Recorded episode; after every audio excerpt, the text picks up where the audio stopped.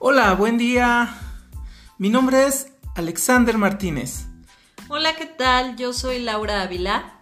Y el día de hoy nos encontramos contentísimos de estar de regreso con ustedes. Nos encontramos en nuestro, nuestro episodio número 2 de nuestro podcast Al Buen Entendedor. Así es, Alex. Hoy estamos felices de poder compartir contigo un súper temazo. Tema, tema grande, tema importante y que deseamos sea de utilidad para ustedes. La visión de dos psicólogos sobre el tema de qué sirvió el COVID. Así es.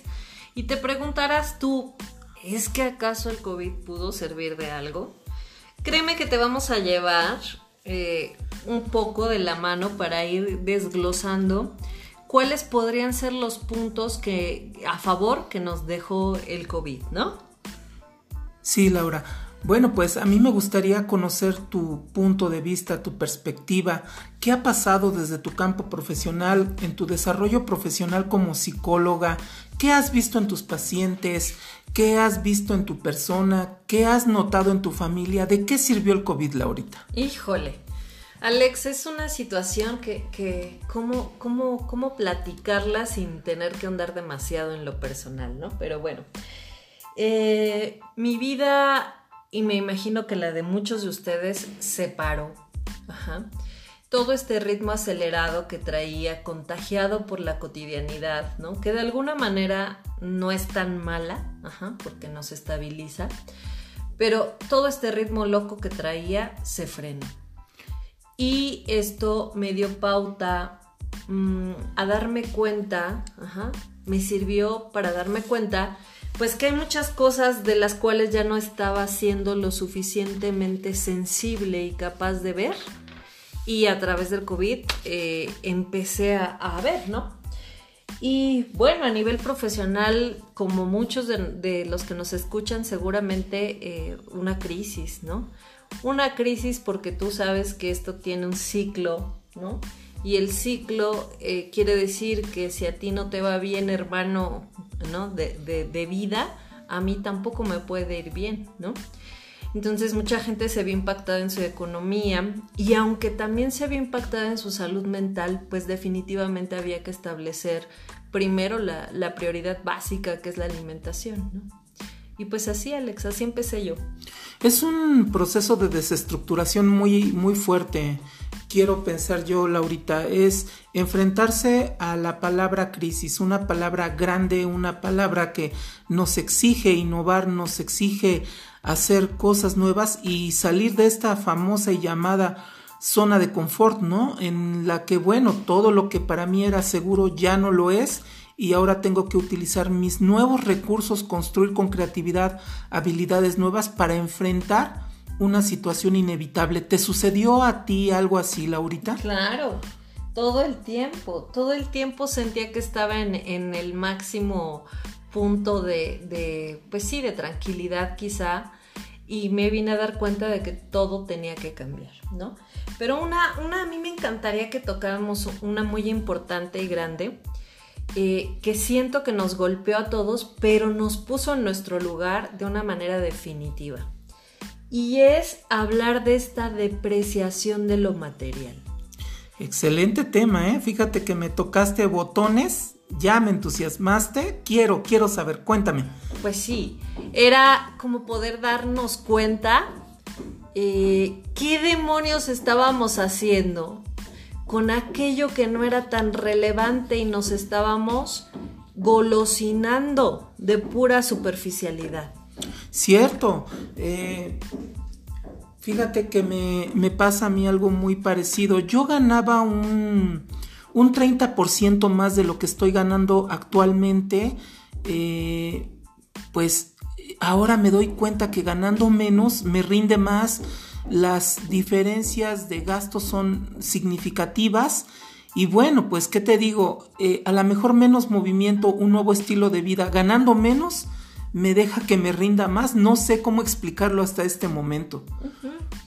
y, eso es una, ¿no? Y, otra, el darnos cuenta cómo todas estas banalidades que de repente en la vida vamos optando por comprar, eh, se volvieron prácticamente innecesarias, ¿no? Aquello que, que, gastabas a manos llenas y que ni siquiera te dabas cuenta si era realmente útil o no, pues hoy, te, hoy, hoy percibes que, que realmente no valía mucho la pena, ¿no? Eh, mucha, mucha superficialidad de por medio trabajada, eh, echada a la basura, porque ahora eh, tenías para lo elemental, ¿no, Alex? Sí, mira, a mí me pasa algo muy, muy, muy, muy importante que hasta tengo esta necesidad de externarlo públicamente, ¿no? Mientras que muchas personas lo sufrían, me quedé sin trabajo, no puedo salir, en verdad yo estaba estaba disfrutando de un descanso, mi economía se estabilizó, no sé cómo explicarlo, aunque bajó la entrada, se estabilizó porque efectivamente y lo que mencionas ahorita ya me hace mucho sentido. Eh, dejé de gastar en cosas que no tenía que gastar, exceso de gasolina, cosas superfluas, y eso me encantó. No sé, yo la caché rápido y dije, me gusta.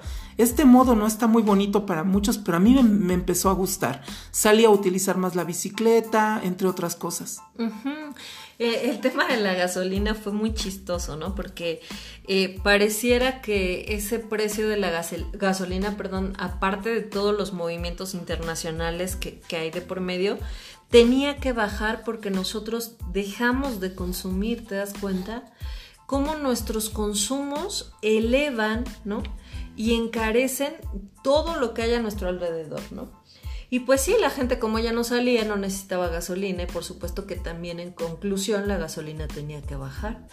Y bueno, y así muchísimas cosas más, ¿no? De pronto los supermercados, a mí me encantaba entrar al supermercado y ver cómo esas pérdidas de tiempo fatales, ¿no? Se volvieron en el olvido, porque ahora todo estaba lleno de cintas, ¿no? Todo estaba prohibido y solamente podías pasar al supermercado por lo esencial. Y perdóname que te interrumpa, es que me, llegan las ideas.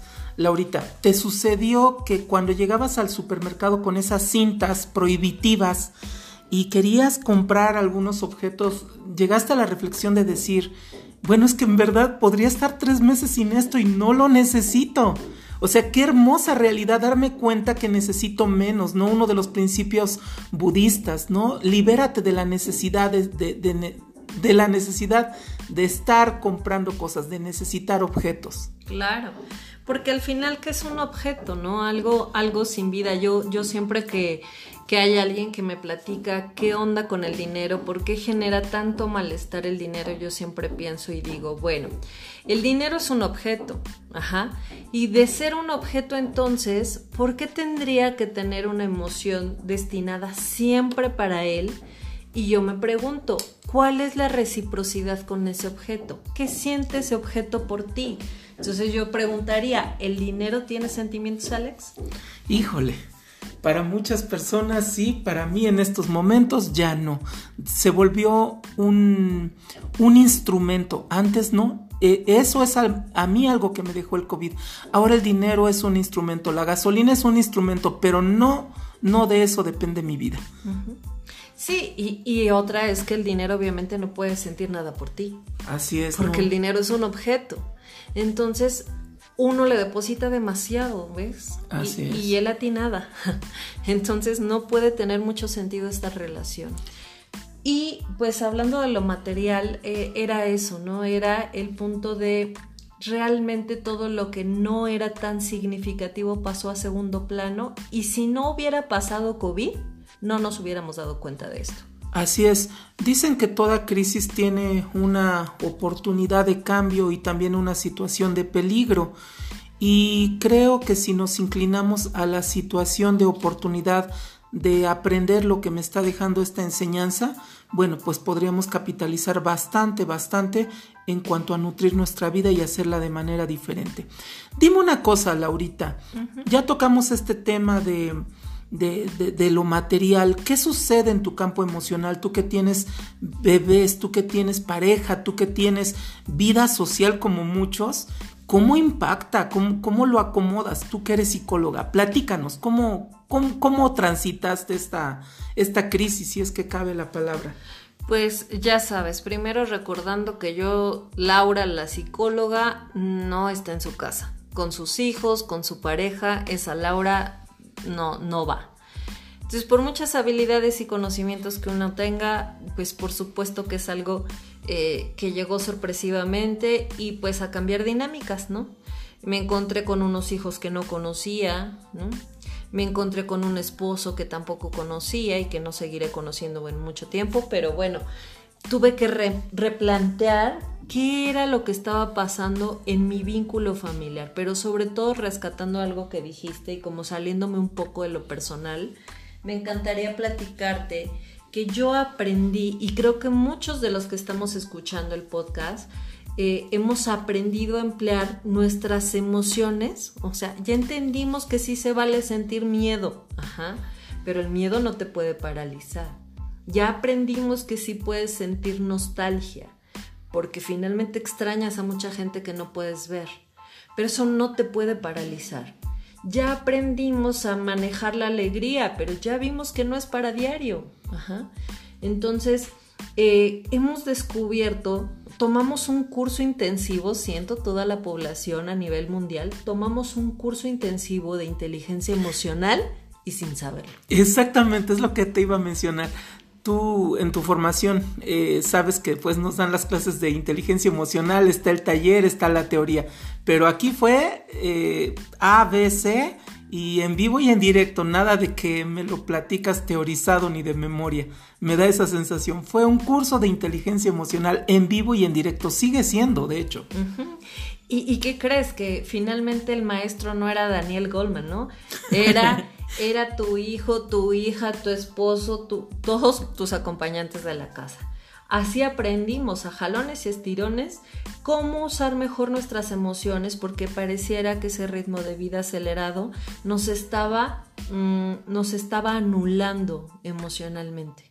Son los resultados del consumismo, ¿no? De, de, la, de la influencia social del consumismo que bueno, tendremos que aprender a, eh, a, transitarlo y poderlo trascender. Creo que para esto, en mi caso, sirvió muchísimo el COVID. Dime una cosa, Laurita, ¿tuviste pérdidas significativas? Eh, eh, ¿Hubo decesos en tu familia por consecuencia de COVID? Y si fue así, ¿cómo lo, lo pasaste?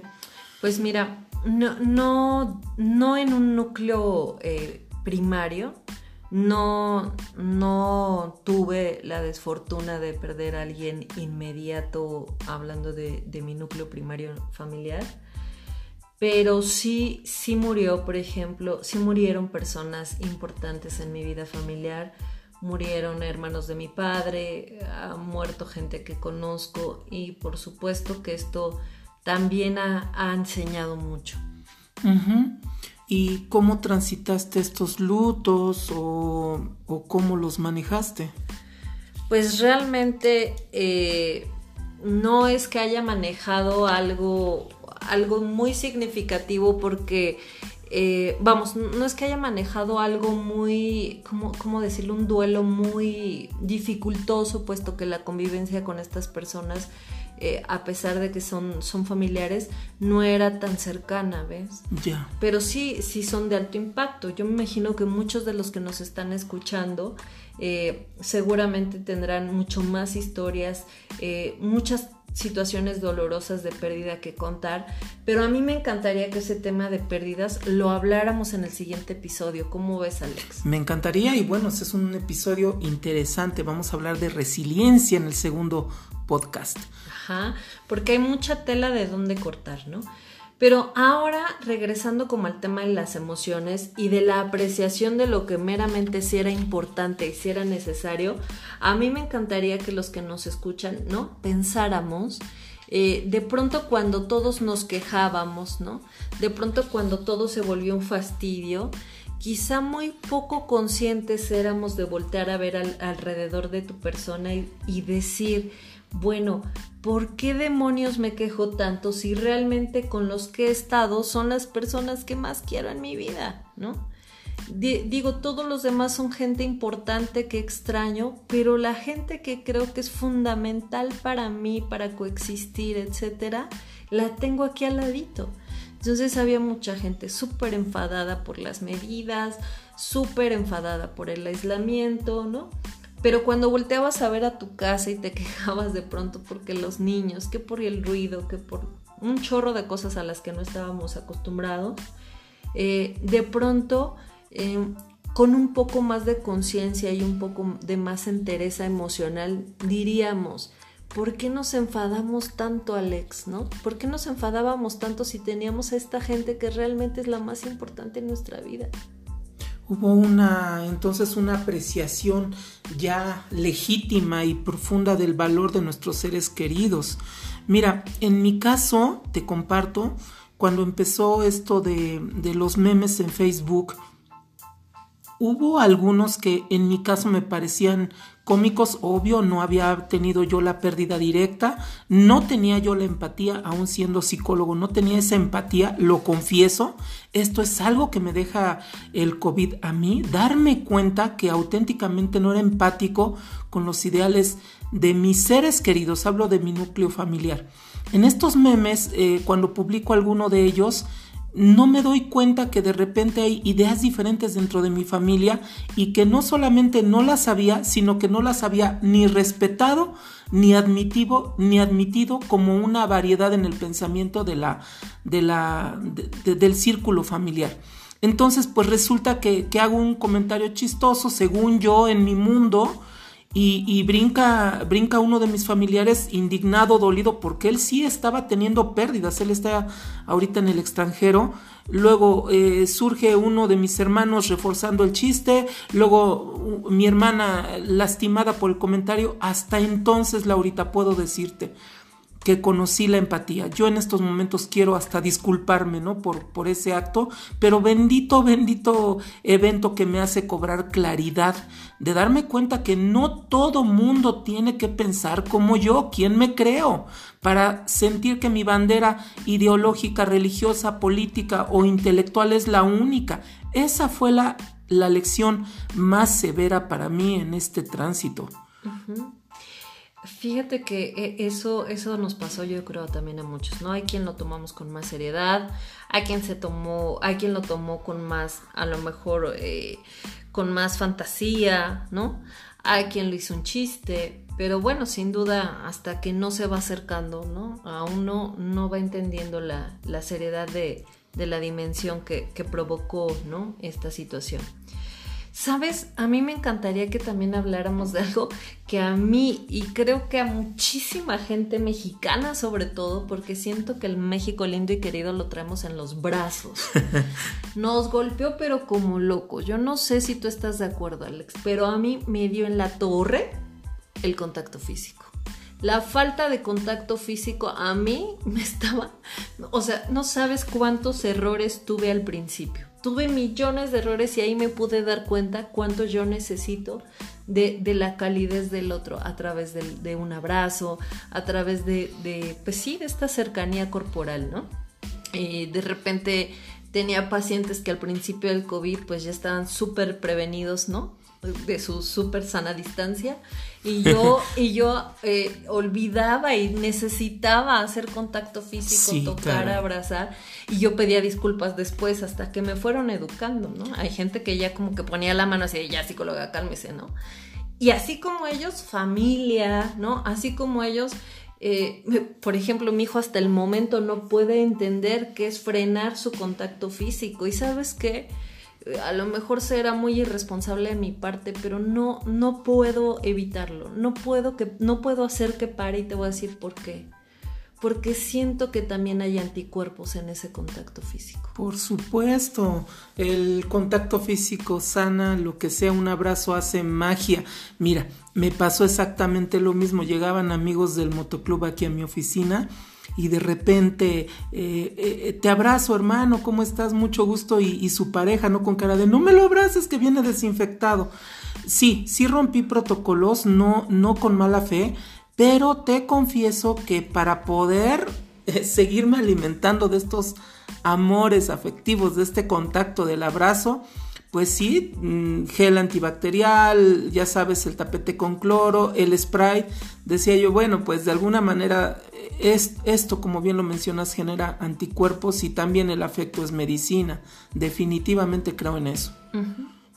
Y, pensar, y yo pensaba también, ¿no? Cuando, cuando de repente me ha tocado atender pacientes que, que en realidad el cuerpo sí les duele y les duele no por COVID, ¿no? Les duele por incluso por su gestión, por, por, tanta ansiedad que, que, genera la información tóxica que de repente eh, nos, nos invadía, sobre todo al principio, ¿no? Y entonces yo, yo creo firmemente en esta conexión de lo, de lo transcorporal y yo pensaba siempre que em, no, podía, no podía dejar de pensar en salud sin imaginar que aquella persona que estaba sintiendo miedo estaba afectando a sus pulmones exactamente, al órgano más preocupante de COVID, los pulmones. El miedo desenfrenado, ¿no? Tiene su alojamiento en los, en los pulmones. Y entonces yo decía también, tranquilos, o sea, si, seguimos acelerando este proceso de miedo, que eh, vamos, el miedo no es malo, porque si pensamos en el miedo, pues eh, de manera positiva, con un poquito de miedo nosotros medimos riesgos, ¿no? Pero ya con miedos eh, muy, muy graves y muy acelerados, entonces nos bloqueamos, ¿no? Afectamos al cuerpo, afectamos a nuestros seres queridos, a nuestras emociones y pues sin duda eso también no puede ser, no puede ser algo bueno. Entonces yo, a mí me golpeó, ¿no? En pocas palabras, a mí me golpeó fuertemente el contacto físico. Sí, ahora no sé si estés de acuerdo, Laurita. ¿Será que nos adaptamos rápidamente? ¿Será que de inmediato todos compramos el gel antibacterial, los guantes, el cubrebocas, nos apegamos al protocolo, nos guste o no, con tal de entrar al súper, eh, con tal de llegar a la, a la, a la, a la fiesta con los seres queridos ¿Y no será que somos tan hábiles y nos adaptamos tanto que tenemos ahora sí entonces la empatía y la cortesía de respetar los diferentes ideales? Yo llego a un lugar y les digo, dime tu protocolo, ¿no? Bueno, aquí no hay problema, nos podemos abrazar. Bueno, aún así yo tengo la responsabilidad de protegerme, llevo mis, mis herramientas o llevo mis protecciones y de esta manera pues cuido, ¿no? Cuando regreso a casa con, mis seres queridos.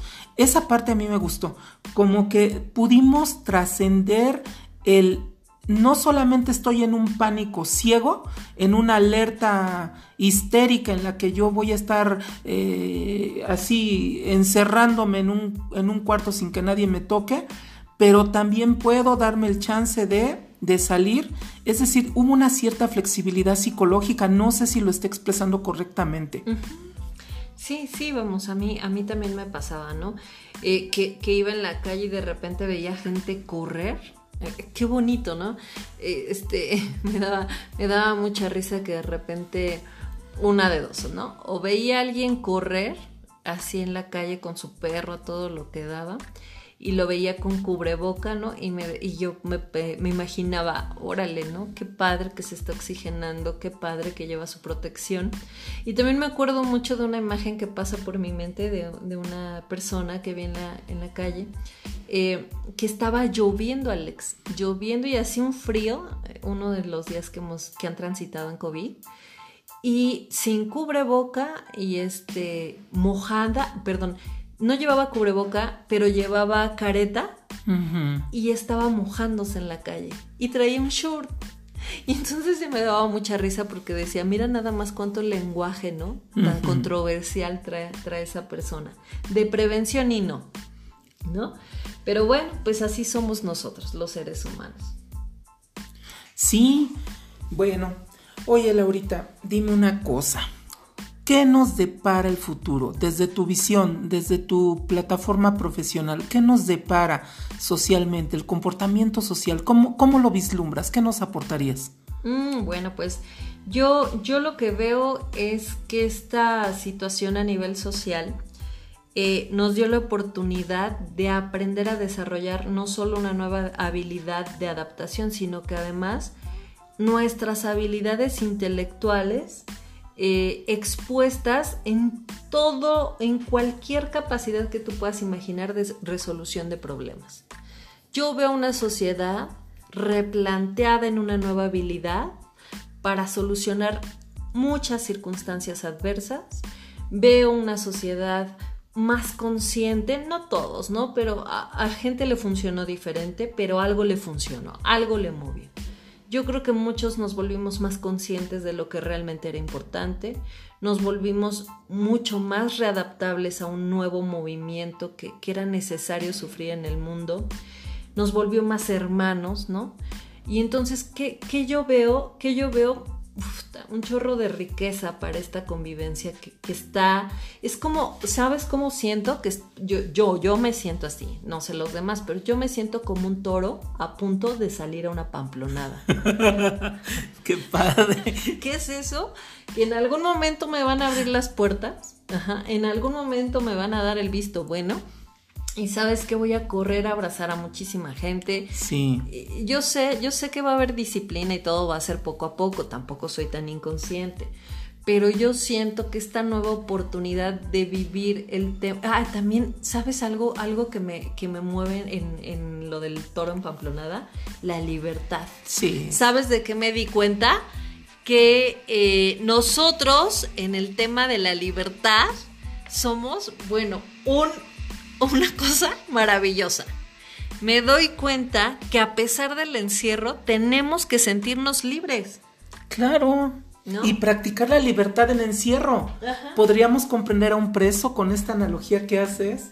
Podríamos entender a estas personas que se recluyen en monasterios temporadas estudiando y tener que, por salud mental, practicar la libertad es el tema que estás tocando ahorita. Exacto. Wow. Eso, eso que hablas acerca del, del reclusorio, ¿no? Me llama mucho la atención. Como, o, me, o citaría incluso un poco a Víctor Frank cuando, cuando se sentía en los campos de concentración, ¿no? Y él le decía a las personas que tenía a su alrededor, aprendiendo de él, él les decía, que no debían de sentirse tan encerrados como los demás los querían ver porque realmente su mente y su voluntad eran libres. A pesar de las circunstancias, tu mente no puede ser esclava de nadie ni de nada. Y creo que eso es algo que vivimos en la actualidad, ¿no? Con COVID. Estamos en nuestra casa, sí, pero esto no representa una esclavitud. Estamos en casa, pero somos libres. ¿Libres de qué? Pues de pensar y de sentir y de expresar lo que tu refregada gana se te dé, ¿no? Y tomar responsablemente el evento inevitable, ¿no? Sería como decir, aquí está ya el evento, ya nos está rebasando, ya tenemos una realidad y tengo responsabilidad conmigo mismo de ejercitar, de ser en, en, libertad. ¿Y cómo se hace eso? Preguntará nuestro público. ¿Cómo se hace? Eh, ¿Me adapto? ¿Qué se hace, Laurita? Pues yo creo que no hay una fórmula mágica pero yo sí creo en, la autenticidad del ser, ¿no? Yo sí creo que si estamos en un desierto, aprenderás a, que los recursos que tienes se vuelvan eh, recursos significativos y dosificar, ¿no?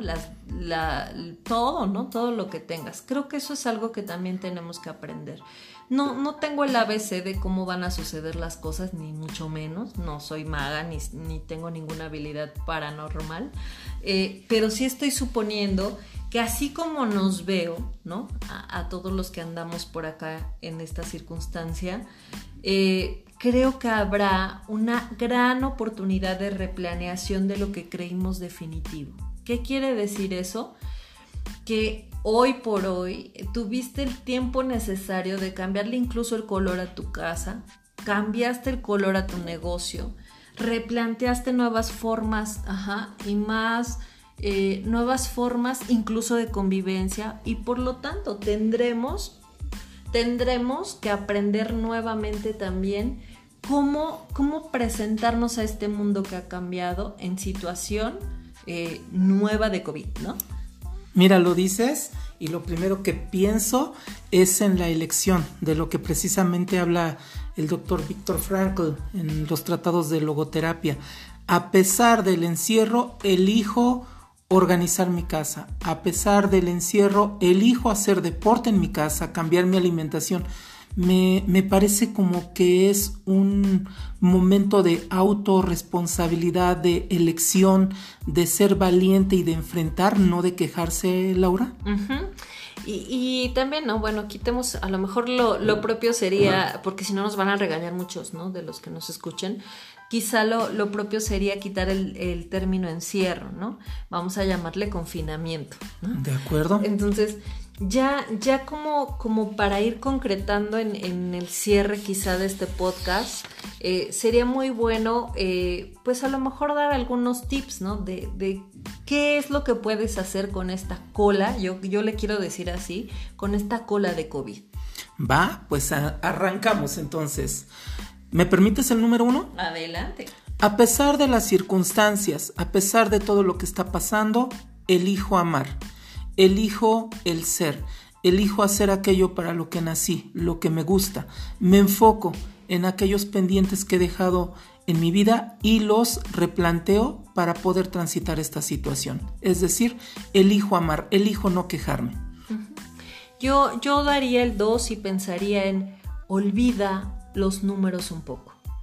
Eh, no te plantes fechas exactas, no te pongas fechas exactas para regresar a algo, no te plantes fechas exactas de cumpleaños, no te, no te plantes aquello que parecía tan cuadrado y reglamentario en tu vida. Date la oportunidad de mover el número, voltear el 6 y convertirlo en 9, haz lo que se te antoje con los números. Eso quiere decir que sería bueno que también aprendamos, ajá, que no todo tenía que ser en tiempo y forma como nosotros lo habíamos esperado. Y por lo tanto es eso, Alex, yo, yo daría este, esta idea, ¿no? Punto número tres, capacidad de amar incondicionalmente al otro tal y como es. Que no piense como yo, que no sienta como yo, que no tenga los ideales que yo no me hace diferencia. Benditos sean mis seres queridos pensando como son. Voy a tratar de ponerme en los zapatos del otro. Mi punto 3 se llamaría empatía. Yo me quedaría con el 4 y pensaría, si tú te encuentras en un problema, por favor, te dejo esto con negritas, doble eh, subrayado y lo que quieras. Y con sombra. Y con sombra. no tomes decisiones definitivas estamos pasando por un momento en donde circunstancialmente eh, los colores cambian de tono. Pero por favor no te atrevas a tomar una decisión definitiva que al rato te, pueda, te puedas arrepentir. Y sobre todo si esta decisión definitiva involucra al otro, ¿no? Sobre todo a una pareja, a un hijo, a, una madre, a un padre, ¿no? Esto que tiene que ver con relaciones humanas y decisiones definitivas deténlo un poco. Punto número 5, creatividad. ¿Qué tan hábil eres para innovar, para hacer cosas nuevas, soltar los esquemas y patrones antiguos, dejar descansar todos esos patrones viejos que ya de alguna manera, creo yo, habían caducado, esas formas controladas que tenías, soltarlas, capacidad de soltar y hacer cosas nuevas, innovar, ponerte creativo, buscar modos, diría Víctor Frankl, buscar el cómo sí. Y pues ya por último el 6, Alex, y creo que es el que nos va a llevar a nuestro siguiente episodio, es em, de todo lo perdido, todo lo ganado. yo me quedaría con eso. Trata de saber que sí, quizá perdiste tu empleo, quizás sí perdiste pues una fortuna de inversión en algo, quizá perdiste a alguien, ¿no? Que, serían las pérdidas más importantes, las de, de, nuestros seres queridos, de personas que han sido significativas. Pero yo, yo daría esto como, como el último, ¿no? No pierdas la fe. Siempre hay que tener mucha fe. ¿Qué es la fe? Híjole, ¿qué es la fe, no? Tema muy grande. Otro tema para episodio, pero bueno, ya, ya nada más para que se quede en tip.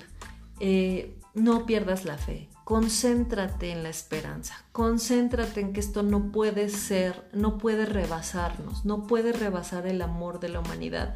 Hay muchas cosas buenas que hacer todavía y pues por supuesto que la fe tendrá que acompañarnos en cada decisión, en cada movimiento, en cada nuevo empleo, en cada nueva relación que tengamos. Qué bonito, qué bonito esto último que compartes Laurita, porque pareciera que el psicólogo es ateo, ¿no? O que no es religioso, o que es tan intelectual que no podría ejercitar su fe. Me gusta, me gusta una fe practicada, una fe ejercitada, fortalecida en medio de una crisis. Creo que verdaderamente esto nos acerca a una espiritualidad profunda. Así es, y bueno, pues ya nos vamos, ¿verdad? Ya se nos acabó el tiempo. Pero bueno, fue un placer estar con ustedes. Nos encantó que estuvieras del otro lado, dándonos un espacio en tu vida, en tu tiempo. Y pues ojalá que podamos aportarte algo. Ajá. Ojalá que te quedes con lo mejor, lo que sí te gusta y lo que no te gusta, pues no te quejes, deséchalo y punto. Ah. Muchas gracias, muchas gracias por permitirnos estar cerca de su corazón. Yo cerraría eh, exhortándoles a que amen más, que practiquen ese gran músculo que se llama corazón y que lo abran a todo lo que da para abrazar, aunque sea a la distancia, con una palabra, con un con un te quiero a esas personas que verdaderamente son significativas en tu vida. Sé que en mi caso personal muchas veces ese músculo no está tan ejercitado. Por, por esto mi exhorto, ¿no? Entre más corazón, entre más amor, esto creo que puede ser mejor y, y de mayor tránsito. Así es. Pues bueno, cuídate mucho. Esperemos que estés muy bien y pues nos escuchamos para la próxima. Y pues esto es al buen entendedor. Bye bye. Bye bye.